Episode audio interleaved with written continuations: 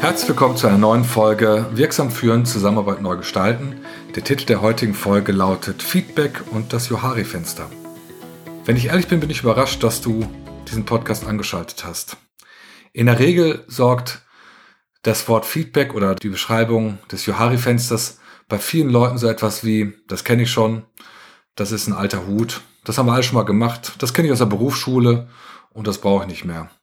So zumindest erlebe ich es häufig in Seminaren, wenn ich Führungskräfte weiterbilden darf. Und es passiert ganz, ganz selten, dass jemand mal sagt, Mensch, da würde ich nochmal hingucken und das würde mich nochmal interessieren. Und ich kann das sehr, sehr gut verstehen, weil das äh, die Feedback-Regeln und das Feedback an sich ein so originär wichtiges und basales Instrumentarium ist, dass es tatsächlich die aller, allermeisten kennen.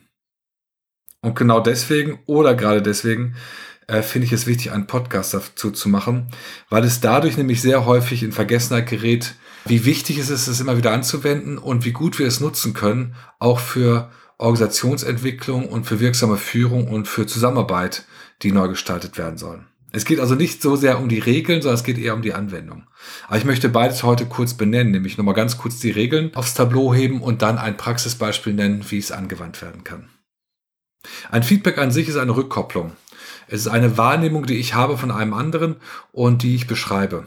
Und die sollte zunächst positiv formuliert sein, die sollte auch veränderbares sein, sie sollte vor allen Dingen ein Angebot darstellen, nicht ungefragt jemanden gegeben werden. Das sind eigentlich schon im Wesentlichen die Regeln, die äh, man beim Feedback beachten sollte. Sie sollten mit sogenannten Ich-Botschaften versehen sein.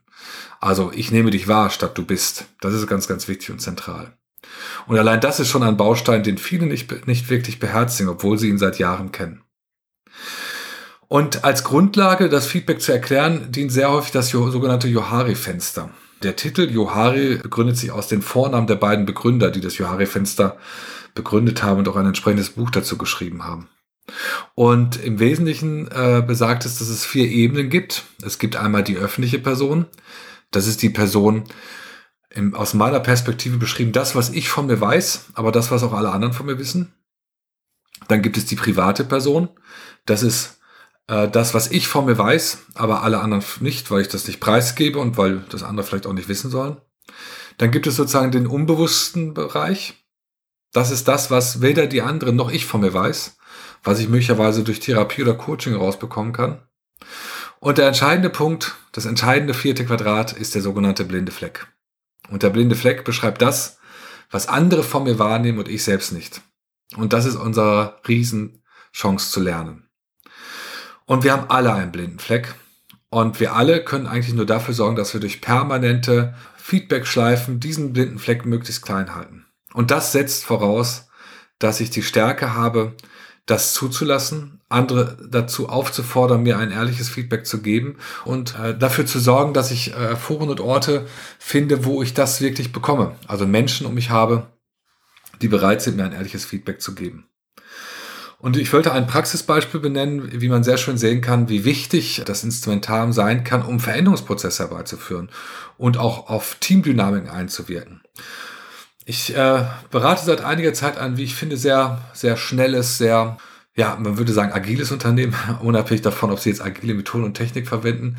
Und äh, sehr erfolgreich, das muss man sagen. Und ich finde, vom Reifegrad der Qualität, was die Geschäftsführung ausmacht, was äh, Führungsmethoden angeht, sind sie durchaus weit. Und sie sind lernwillig. Das finde ich besonders beachtenswert. Und sie haben mich damit beauftragt, dass sie sagen, wir sind gut, aber wir wollen besser werden, wir wollen besser in der Zusammenarbeit werden. Und der Geschäftsführer und der Gesellschafter auch sagte, ich möchte, dass wir das beste Team werden. Das war die Metapher. Und äh, hat mich gefragt, wie ich das sehe und was ich anbieten könnte. Und ich habe tatsächlich lange überlegt, äh, was das sein könnte und bin mit einem wirklich kargen Vorschlag äh, dahergekommen, der nämlich nichts anderes aussagte, als das, dass ich gesagt habe, das beste Team als Metapher setzt voraus, dass sehr viel Vertrauen da ist, dass ihr gut miteinander, schnell miteinander kommunizieren könnt. Und äh, damit Vertrauen und diese Geschwindigkeit und diese Übung in der Rückkopplung nochmal geübt wird, äh, schlage ich euch vor, vor jedem Meeting, was ihr am Freitag führt, euch ein Feedback zu geben. Zunächst über das, was euch Positives aufgefallen ist Und wenn ihr das drei, vier Wochen gemacht habt, dann bitte auch das, was ihr verbesserungswürdig erachtet.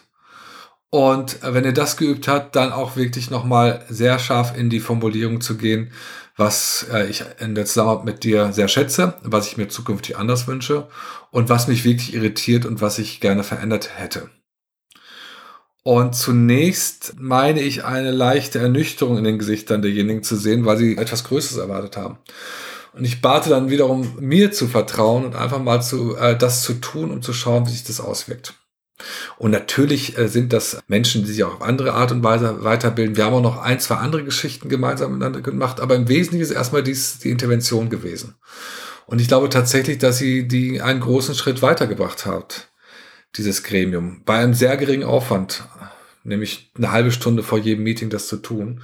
Und ähm, das ist für mich ein, wie ich finde, sehr schöner Beweis dafür, dass diese einfache, ja manchmal sogar schon trivial anmutende Regelhaftigkeit und Wirkung von Feedback, äh, welche große Wirkung sie haben kann.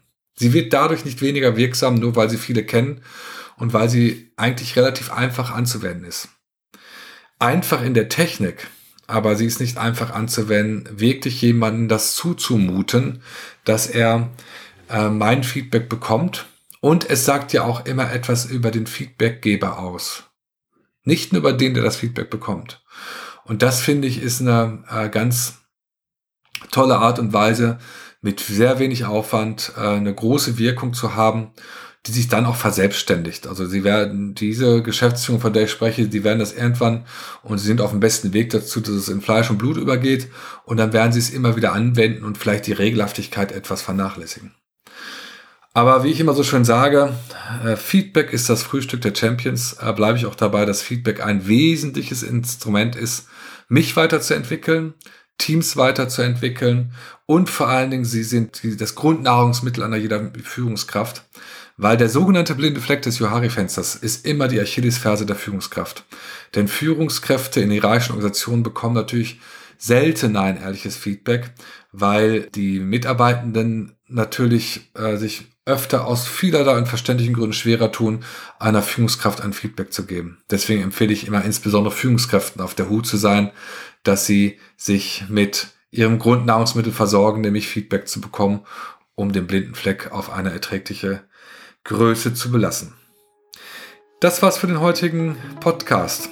Ich wünsche viel Freude beim Feedback geben und Feedback empfangen.